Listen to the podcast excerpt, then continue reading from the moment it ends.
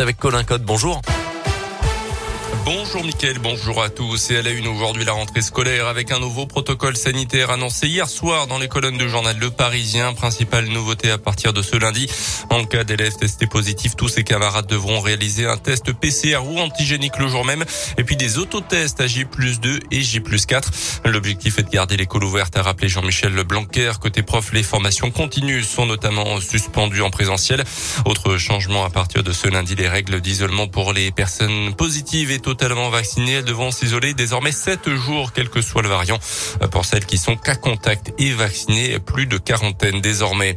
Dans l'actu également, dans l'un, le geste désespéré d'une femme à Arban hier après-midi sur le parking d'un supermarché au volant de sa voiture. Elle a tenté de s'immoler par le feu en s'aspergeant d'un liquide inflammable. Euh, des témoins se sont précipités pour éteindre les flammes et la sauver. À l'arrivée des pompiers, elle souffrait de graves brûlures aux jambes. Euh, cette femme de 47 ans a été hospitalisée à Oyonnax, mais ses jours euh, ne sont pas en danger. À peine les fêtes de fin d'année passées, c'est souvent le même spectacle dans les rues des sapins abandonnés sur le trottoir. La ville de Bourg propose de les récolter. Cinq points de collecte seront ouverts à partir de demain dans le centre-ville pendant une dizaine de jours. Il est aussi possible de les emmener en déchetterie directement. Mais attention, les sapins ne doivent pas être décorés, ne pas avoir de neige artificielle ou être dans un sac à sapin.